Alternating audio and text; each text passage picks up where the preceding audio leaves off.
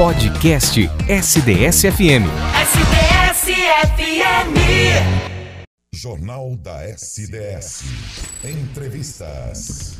Muito bem, estamos de volta para abordar um assunto, gente, que chamou atenção ainda. A gente vai compartilhar um pouquinho das experiências de quem mora nos Estados Unidos. Né? A gente fala muito de pandemia, imagina muito em nosso país, né? A gente está dentro da caixinha aqui e pensa, de repente, tem algumas imagens, algumas informações lá de fora, né, que a mídia, só a imprensa passa.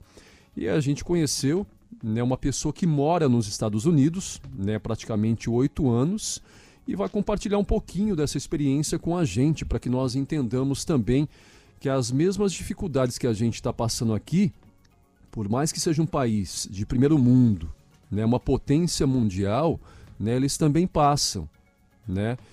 Tem os avanços, né? Tem esse comparativo em relação à vacinação que a gente faz. O país está recebendo muitas vacinas, né, dos Estados Unidos. Então eu falo, opa, né? Então eles estão bem, mas não. Também tem as dificuldades, tem também é, os, o, o desemprego, né? Também tem o auxílio que está sendo feito, está sendo dado à população, enfim.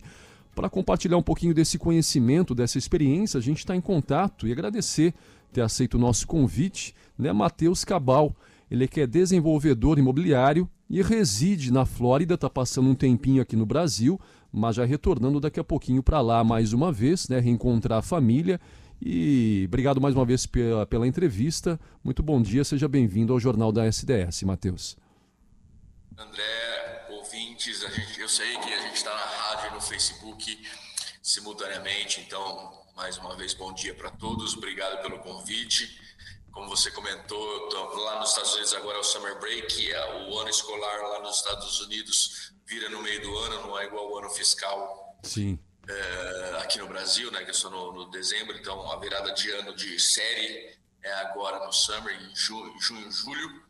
Estou aproveitando as férias escolares, vim aqui para o Brasil é, com a família, mas a parte da minha família está na casa da minha sogra, eu estou aqui em Araraquara, uhum. onde, eu fui, onde eu nasci, fui criado, é, aproveitando para fazer negócios também, fiquei muito honrado pelo convite e estou à sua disposição, à disposição dos ouvintes para poder compartilhar esse difícil ano, né? Esse ano de, de, é. de, esses últimos 15, 18 meses aí de aprendizado, de desafios, mas que graças a Deus o mundo tá, tá vencendo e o Brasil vai fazer parte desse dessa vitória, com certeza. Estou à sua disposição é, e mais uma vez é uma honra estar aqui, dividir esse meu, minha, minha experiência, esse meu conhecimento, lembrando que eu não sou médico, lembrando que eu não sou nenhum especialista de Covid, eu sou um ex-covideiro, eu também peguei, infelizmente, mas felizmente passei bem. É, peguei Covid nos Estados Unidos ano passado também. Estou uhum. à sua disposição, André. Obrigado, Matheus. Vamos lá.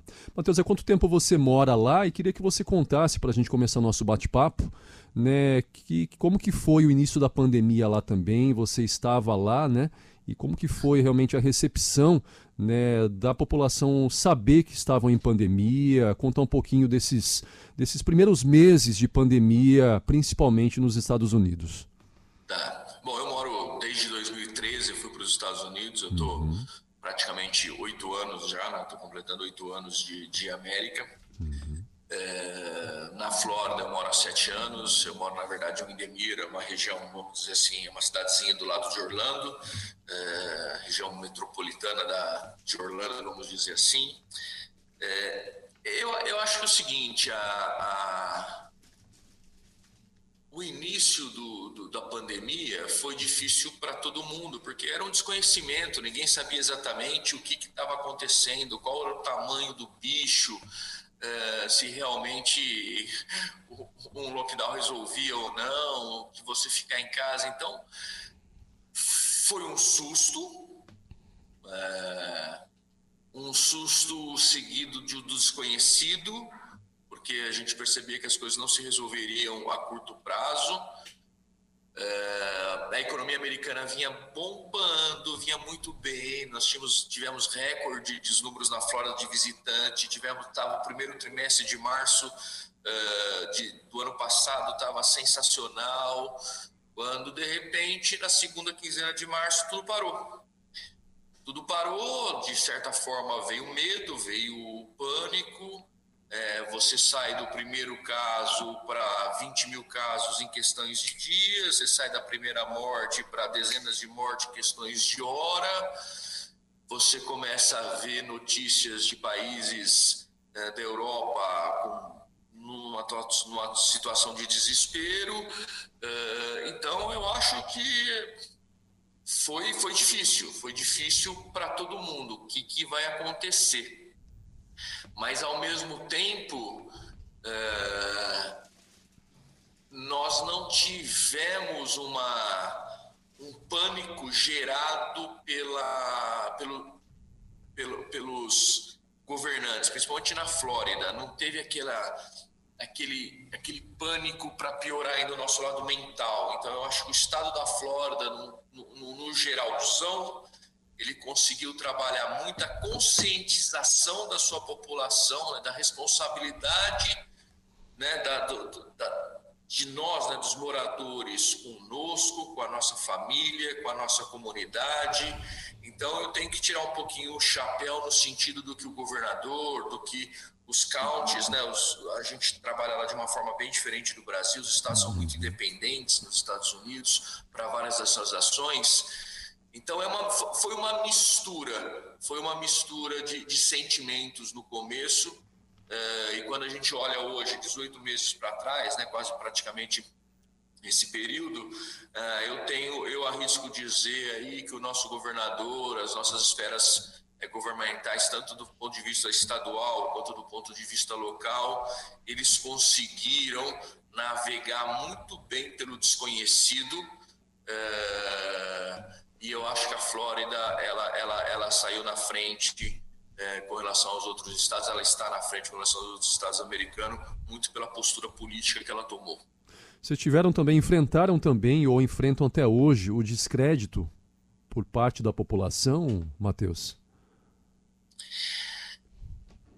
Tanto o descrédito da vacina quanto o descrédito da doença. Eu acho que, de novo, desculpa o termo, maluco e louco tem em todo lugar, mas a gente tem isso também lá. Se você me permite, André, claro. é, é, é, é difícil falar só de alguns momentos da pandemia. Na minha cabeça tem uma coisa muito organizada é, de como a gente vivenciou esse, esse lado da, da pandemia lá. Eu acho que a gente poderia dividir em fases o que, gente, o que eu sofri, né? o que eu, eu sofri, entre aspas, graças a Deus sofreu uma coisa muito forte, mas o que, o que nós passamos lá, né? Eu acho que teve um primeiro momento, e aí para falar de Estados Unidos fica mais fácil falar da Flórida, porque a Flórida é um, é um, é destino muito desejado e conhecido pelos, é. pelos brasileiros, porque lá a gente tem é, é, é, é, o que eu falo, é a terra mais divertida do mundo, é a capital dos parques temáticos. Então, nós estamos lá em Orlando, na minha região, Disney, Universal, SeaWorld, Legoland.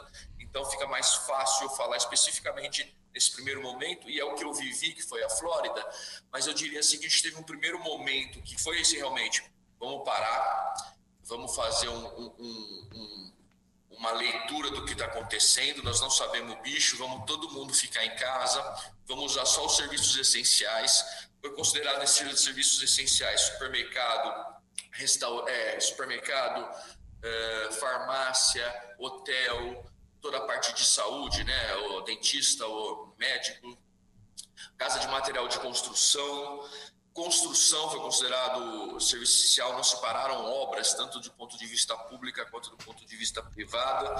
Então, nós tivemos aí um lockdown parcial, nunca tivemos um lockdown fechadaço na, na, na Flórida, mas a gente considerou um lockdown que só ficou podendo fazer esses serviços essenciais.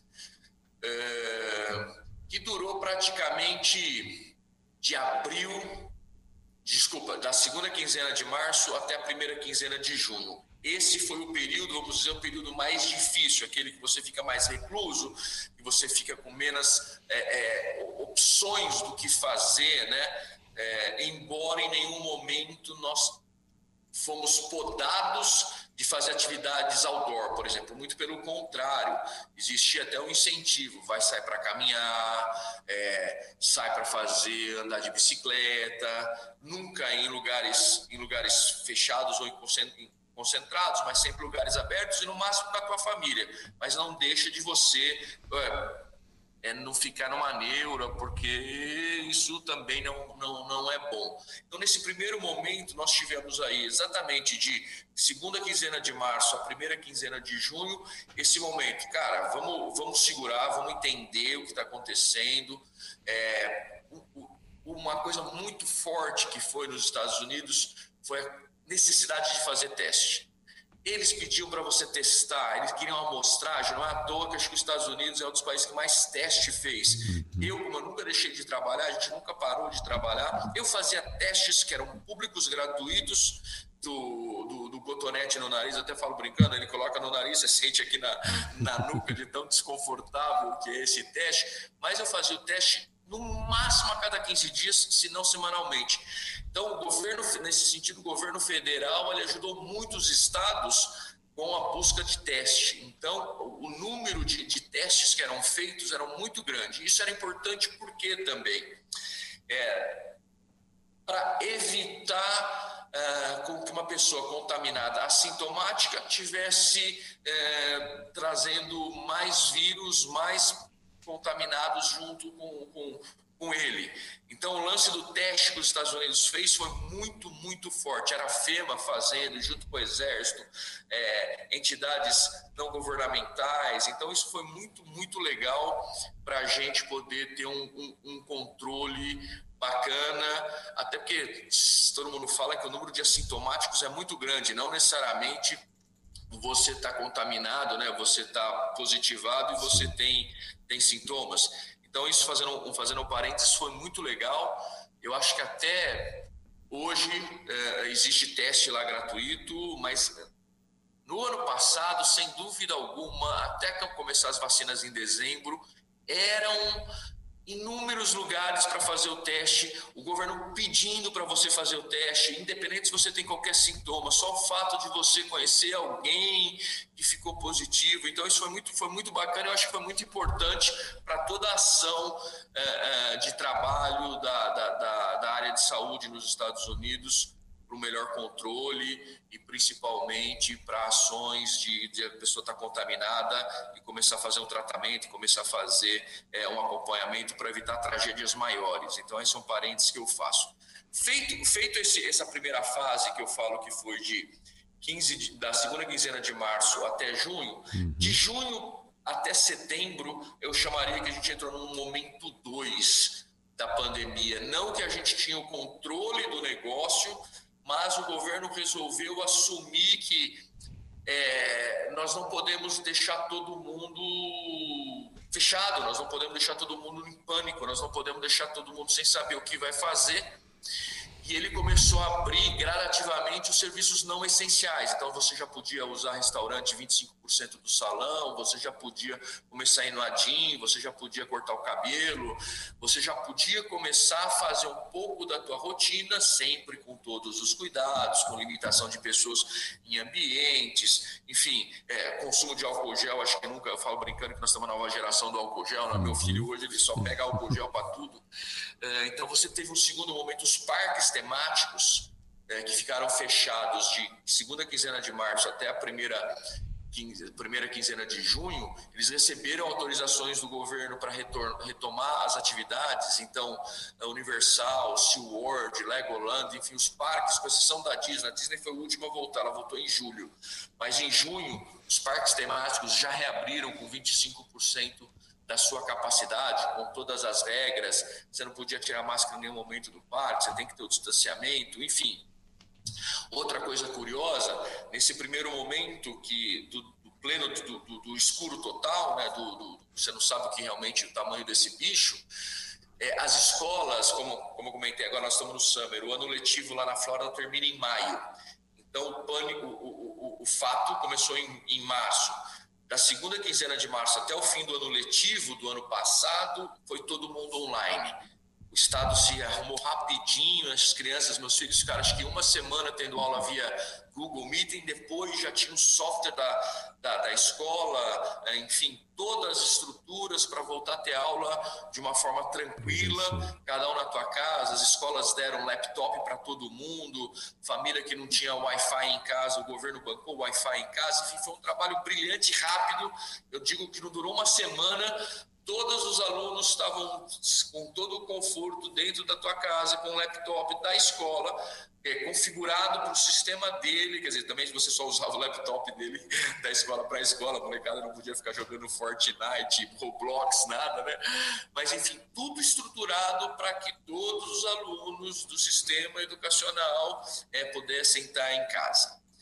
É, Nessa segunda fase, começou a partir de junho, então você voltou a começar a ter possibilidade de fazer algumas coisas da tua rotina normal, uhum. sempre com muito cuidado, com muito controle, com muita limitação. A partir de setembro, as aulas voltam nos, as aulas que começam nos Estados Unidos agora em agosto. Por exemplo, dia 10 de agosto volta, volta a, recomeça as aulas. No recomeço das aulas do ano passado, os pais puderam optar as crianças, né, puderam optar em online ou, ou presencial. Então você tinha o direito de escolher, você tinha um prazo para escolher isso, eu não lembro de cabeça quantas semanas antes do começo da aula, e depois você podia solicitar uma alteração a cada nove semanas. Então, por exemplo, meu filho começou no presencial. É, distanciamento, eles mudaram muitos os processos, a uhum. hora do intervalo, não tem as brincadeiras, enfim, fizeram toda uma estrutura para poder acomodar bem aqueles que optaram pelo com segurança, aqueles que optaram pelo presencial, óbvio. Eh, e a cada nove semanas ele permitiu os pais solicitar. Então, por exemplo, se eu visse tivesse desconfortável com a minha escolha que eu fiz com os meus filhos Podia de no presencial, eu daqui nove semanas poderia solicitar para ele ser online e vice-versa. Aquele que solicitou online e viu, sentiu segurança no processo presencial, poderia solicitar é, em nove semanas para ele poder, a partir de então, depois de nove semanas, haver, haver o modelo presencial. Resumindo a história, no lado da educação, mais de 50% da, da, da escola acabou optando pelo presencial esse número já foi crescendo, principalmente com o avanço da vacinação né, para os pais. Uh, e, o, e o ano escolar novo agora, ele é 100% presencial. Ele não tem mais o modelo online, uh, exceto se você, você pode estudar online nos Estados Unidos, mas não é por causa da pandemia, daí você vai para uma, uma escola específica que faz o homeschool tudo direitinho, mas ele não vai mais permitir o online. Então, hoje as escolas estão todo presencial, inclusive no nosso e na nossa região, a partir de agosto, eh, as crianças não precisam mais ir de máscara e não tem mais o distanciamento eh, na escola, devido ao avanço de vacinação. Fui aqui falando, comecei no primeiro três meses, ia falar em junho, já atropelei porque eu Não, imagina, fica tranquilo. No lance da escola, mas é que a escola, se eu, se eu ficar quebrando o ritmo da escola, eu me perco aqui no meu raciocínio. Fica tranquilo. Matheus, nosso tempo não é tão longo, é até curto. Queria já avançar com você em relação à vacinação. Qual é a situação da vacinação no país? Né? Hoje vacinados, em relação também à segunda dose, como que foi esse processo? Tá, os Estados Unidos eles começaram a vacinação no final de, meio de dezembro, de uma uhum. forma tímida. Tá. É, em janeiro, antes do Trump sair, já estávamos já estavam sendo aplicados 4 milhões de doses. A partir de desde abril desse ano já não tem mais, já não tinha mais limite. Ah, só vacina 5 anos, 50 anos, 60 anos, já, já não tinha mais. Eles já abriram o país para vacinar qualquer idade inclusive a partir de 12 anos. É, algumas, algumas, algumas observações que eu faço. Lá nos Estados Unidos são, foram aprovadas três vacinas. Então eu tomei minha vacina, quando eu fui tomar minha vacina, que foi final de março, começo de abril. Uhum. É, não lembro exatamente a data, mas foi por aí. Esse ano eu podia escolher. Então eu vou no posto de vacinação. São vários postos de vacinação. Você tem toda todas as regiões têm vários postos de vacinação, eu podia escolher entre Moderna, que é feita nos Estados Unidos, a Pfizer e da Janssen, que é da Johnson Johnson. Moderna e, e Pfizer são duas doses, o intervalo de doses lá são de 21 dias, diferente daqui. Então você toma a primeira dose, 21 dias depois você vai e toma a segunda dose se você optar entre a Moderna ou a Pfizer. Tem da Janssen, que é da Johnson Johnson, uhum. uh, que é dose única. Quando eu fui, eu optei a dose única. Então, eu tomei da Johnson Johnson. E se eu não me engano, é a Pfizer que ela é liberada para 12 anos. Então, para a partir de 12 a 18 é só a Pfizer que tem, você não tem direito de escolha. Mas de 18 para cima você pode escolher entre uma das três. No primeiro momento, o ritmo de vacinação foi alucinante, chegou a ter uma média de 4 milhões de vacinas aplicadas por dia. Nossa. Quando chegou meados de abril, parece que o povo que vacinou, vacinou, e quem não quer vacinar não foi mais. A gente começou a ter os postos de vacinação sendo fechados por falta de quórum. Entendi. Uh, então, hoje a briga, entre aspas, nos Estados Unidos, onde você não é uma vacinação obrigatória, nos Estados Unidos, seu direito de ir e vir é, é, é sempre muito respeitado nesse sentido. Uh, você hoje tem campanhas de alguns estados pagando para você tomar vacina. Os estados dão 50 dólares em crédito, outros dão caixa de cerveja, outros dão bilhete da bilhete, é, número para você concorrer a um milhão de dólares por semana é, em, em prêmios. Então, existe hoje um grande desafio dentro dos Estados Unidos, que é convencer aqueles que ainda não foram vacinados, e são um número ainda significativo, a aceitarem a tomar a vacina. A ideia do Biden, do nosso presidente, do presidente dos Estados Unidos, era que até 4 de julho 70% da população estivesse full vaccinated, quer dizer, estivesse totalmente imunizado, com as duas uhum. doses, quem escolheu uma dose. Esse número está beirando 50, tá? quer dizer, bem abaixo, 50% tá abaixo do que ele previa, os 70 virou 50%. Os Estados Unidos aplicou em torno de 340 milhões de doses, isso representa 161 milhões de pessoas 100% imunizada, que é 50% da população de 12 anos para cima, que seria a população que estaria pronta para estar tá imunizada. Então, é, é eu, do, do, meu, na minha opinião, é triste de ver um lugar onde você tem é, uma conscientização, onde você tem vacina disponível, o país que mais gente morreu por causa de Covid, os Estados Unidos, foram mais de 610 mil mortes de Covid. Então, algumas regiões como Nova York Califórnia sofreram muito com relação ao Covid e você ainda tem, infelizmente, resistência é, com relação à vacina. E o comentário que eu faço, os últimos números que a gente tem lá dos Estados Unidos, embora eu já esteja três semanas aqui de férias, mas a gente vê que dos casos, de, dos casos, por exemplo, eu tenho um número que eu anotei aqui para falar com vocês, nos últimos 14 dias, foram quatro, tem 474 mil casos confirmados, dá 33 mil casos por dia. Uhum. É. Desses, 400, desses, nesses últimos 14 dias, foram 3.700 mortes nos Estados Unidos inteira, dá 264 pessoas morrendo ainda de Covid, Nossa. num país que tem vacina sobrando por dia.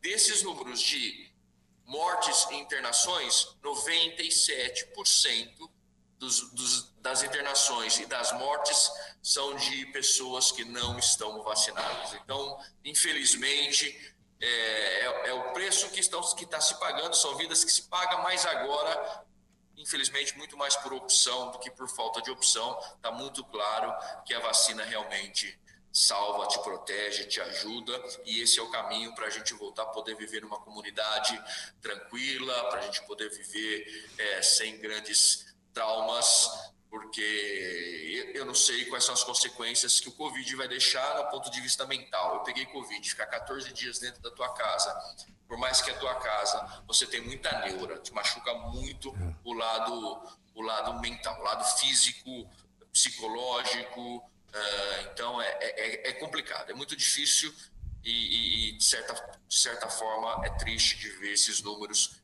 quando você, tem a, você tinha condição de já estar com, uma, com 70% de um país, 100%, 70% do país já vacinado. vacinado.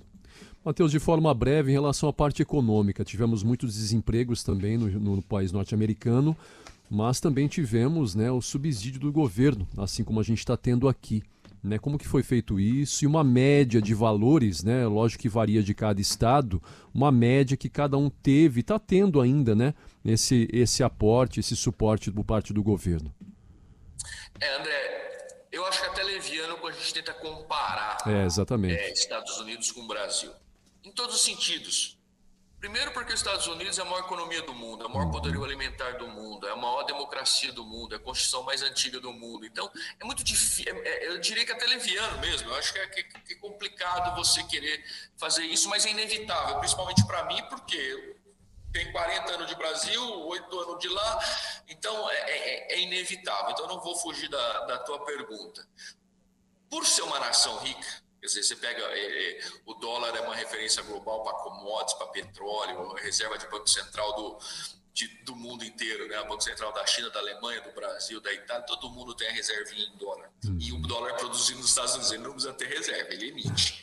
Tem consequências, tem inflação, tem alguma coisa, mas ele é a primeira economia do mundo e ele tem algum, algumas vantagens nesse sentido. E realmente o governo emitiu aí entre o ano passado e esse ano, 3 trilhões de dólares a fundo perdido para o contribuinte.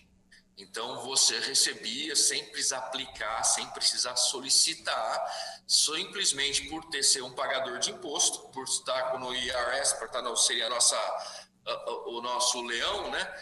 Eh, você recebia cheque. A grande, a grande é, imagem e a grande mensagem que o governo americano falou, ele falou: olha, meu povo não tem que escolher entre trabalhar e viver, ele tem que ter a condição de fazer as duas coisas. Então ele subsidiou, é, continua subsidiando, inclusive, acho que terminou agora em julho, esse foi o último mês, mesmo com essa vacinação em massa. Uhum. Ele subsidiou as famílias para que nada faltasse. Então ele mandou cheque, dinheiro Cada estado tinha um valor, tinha a ajuda do governo federal, mais a ajuda dos governos estaduais. Tem estados que mandavam cerca de mil dólares por semana e hum. tem, país, tem estados mais pobres que só mandavam mil dólares por mês é, por contribuinte, seria por CPF. Então, marido e mulher, 2 mil dólares por mês ou 2 mil dólares por semana, depende do estado, depende do tamanho do lockdown que você sofreu. Normalmente, os estados que fizeram lockdown severos, como a Califórnia, ela mandava mil dólares por semana por contribuinte. Estados que não fizeram lockdown, como a Flórida, mandava mil dólares por mês por contribuinte. Uhum. E uma coisa também que eles fizeram, fizeram uma lei aí, um decreto, e que ninguém poderia ser mandado embora das casas, ninguém poderia ser despejado das casas por falta de pagamento, ou de aluguel, ou da prestação do mortgage, seria do financiamento imobiliário. Entendi. Então, durante essa pandemia, você poderia ficar inadimplente desde que justificado. Óbvio, para não virar o Chico esperto, Sim. não adianta eu ficar recebendo cheque, estar tá trabalhando e falar que eu não posso pagar aluguel. Então você tinha que comprovar situações de desemprego, é, situações financeiras é, que justificavam você ficar inadimplente sem correr o risco de você ter que ficar sem teto ou dar um downgrade na tua vida, alguma coisa nesse sentido. Então, isso, isso foi muito forte e muito legal lá nos Estados Unidos. Eles trabalharam muito em cima dessa linha. O meu povo não tem que ter escolher entre trabalhar e viver. Nós temos, enquanto nação, oferecer essas duas situações para eles e por isso que muitos estados não se fecharam completamente, porque eles sempre deram a base mínima financeira e mais a condição de você trabalhar. Outros estados, quando foram mais radicais, eles deram a condição total financeira para você poder ficar em casa. Foi mais ou menos assim, dessa forma que foi feito nos Estados Unidos. Matheus, para a gente não entrar na questão política, mas qual que é a visão né, por parte dos americanos em relação ao Brasil, nesse momento que a gente vivencia, dessa briga política que a gente está tendo, dessa questão de ter o negacionismo também, como que é a visão de vocês lá fora, de vocês brasileiros também, e principalmente dos americanos? André, infelizmente o, o Brasil não entra na pauta, na agenda da, da, da mídia, da mídia americana, raras exceções, raras exceções. Uhum. É... Eu, eu, eu falaria aí que, que eu também não sou não sou grande telespectador de televisão, é, mas eu diria que foram momentos pontuais que a gente via muito falando do Brasil, sem ser pela comunidade brasileira, sem ser a mídia especializada que, que nos atende lá, uhum. é, mas a grande mídia americana, que foi quando veio aquela cepa, aquela cepinha de Manaus, que foi começo desse ano, Uh, aí seria um pouquinho mais de, de, de, ênfase nisso. Se fala muito do Brasil do ponto de vista do lado turístico, de emissão de turismo, né? porque o Brasil manda 2 milhões e 800 turistas por ano para os Estados Unidos. Então, pô, desde 2020, é, desde o ano passado, esse número caiu para quase 200 mil. Ainda tem muita gente que é apaixonado pelos Estados Unidos, não abre mão, está disposto a fazer quarentena no México, na Costa Rica, em vários lugares e ainda vem é, usufruir da América. Mas o grande volume hum, desapareceu. Uhum. Então, nesses momentos, sim, a gente, a gente vê notícias falando, principalmente quando existe um trabalho muito forte da IATA com a USA, USA Travel para reabrir uh, uh, as fronteiras, as fronteiras americanas, acabar com com as restrições territoriais, ainda tem 36 países que os Estados Unidos ainda tem restrição, o Brasil é um deles, uhum. e eles usam muito esse argumento de que o turista brasileiro é muito importante para a economia americana, porque não só pela quantidade, pelos quase 3 milhões de, de, brasileiros que visitam os Estados Unidos por ano, mas principalmente por, pelo que ele gasta nos Estados Unidos e pela média de, de permanência que ele fica nos Estados Unidos. Então, nesses momentos, a gente realmente tem tem, tem notícias, notícias do Brasil. Outro ponto também, o brasileiro é, sempre esteve entre os cinco maiores compradores de imóveis no mercado imobiliário da Flórida. Então, quando o assunto vem para esse lado, o brasileiro está deixando de ir, está deixando de reduzindo o, o percentual de, de, compra por brasileiro. Então, nesses momentos, sim, a mídia fala do fala fala fala do brasileiro. Já a comunidade brasileira, a comunidade brasileira, ela, ela, ela os meus amigos, eu principalmente, eu vejo com tristeza, né? Eu vejo com tristeza o, o, o, o trato da, da pandemia, sem querer politizar dos dois lados, né? Não é não é um assunto para politizar, não é, Sim. definitivamente não é. é. Você viu os Estados Unidos no ano passado, ano de eleição, Trump e Biden é, tempo inteiro se pegando, mas eles nunca de fato fizeram a pandemia, a pandemia ser um divisor de águas e que não foi um divisor de águas, nem para o bem nem para o mal. O Trump não perdeu por causa da pandemia e o outro não ganhou por causa da pandemia. Quer dizer, o, é, a, a, mudança que teve lá foi muito mais para um trabalho dos estados no voto do correio do que qualquer outra coisa. Uhum. Então, mesmo os Estados Unidos, que estava no momento eleitoral, ele não politizou 10% do que é politizado uh, uh, no Brasil. Um assunto tão delicado, tão sério você olha para o Brasil, você vê um país que tem quase 50% do, do, do, do, do país sem saneamento básico, quer dizer, então um nível, um risco muito maior. É, é triste, é triste. Se olha do ponto de vista de vacina, eu não estou aqui no dia a dia, é, então a gente não sabe, mas, meu, tem 7 bilhões de pessoas no mundo. Uhum. É, não vai, não ia ter vacina do dia para a noite para todo mundo. Então, quando você vê o Brasil hoje com 150, 160 milhões de doses aplicadas, eu falo, uau, not bad. Poderia ser melhor? Poderia, mas poderia ser bem pior também. Então, quer dizer, é uma, é uma corrida ao ouro que está acontecendo com essa vacina, né? Exatamente. Então, é duro você palpitar. É muito difícil você falar. Eu acho que numa história dessa não tem certo e errado. Uhum. Um dia eu estava conversando com, com, um grupo de, de, investidores e a gente falou: o que, que, é o certo? O certo é o, é o radicalismo que a Califórnia fez, que Nova York fez, do lockdown severo. A Disney na Califórnia, a Disney na Califórnia ficou fechada há 15 meses. A Disney World em Orlando ficou fechada dois meses e meio. Então, tem certo tem errado? Eu vou falar: olha, quando você olha para os números, a Califórnia e a Flórida, infelizmente, estão entre os três estados que mais morreram gente de Covid. E eles tiveram políticas completamente diferentes. Então, é muito claro que não tem certo ou errado, não tem o caminho certo ou o caminho errado, porque senão o mundo já teria adotado. Então, tem políticas que fazem bem para uma certa região, para um certo público, para uma certa necessidade, mas é um assunto complicado demais. Esse tal desse Covid, do vírus chinês, rebentou, rebentou nós, André. Tanto do ponto de vista mental, é, quanto do ponto de vista aqui que eu faço. A gente consegue programar, hoje já não tanto, nos Estados Unidos a gente consegue, né? Mas é difícil programar 15 dias da tua vida, né? Um Isso é uma vez. coisa legal do legado. É. O legado que o Covid traz, querendo ter uma tragédia trazer algum legado, mas normalmente a gente tem que olhar o que, que ele pode trazer para a gente, né? E eu tento ver isso.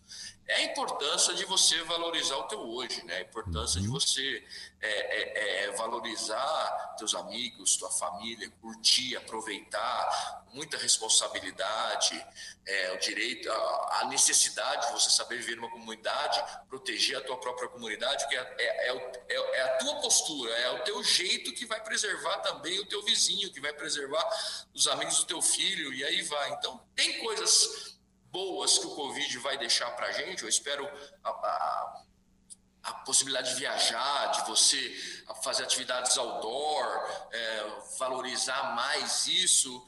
Então, tem muita coisa que pode, pode trazer um benefício bacana para a gente.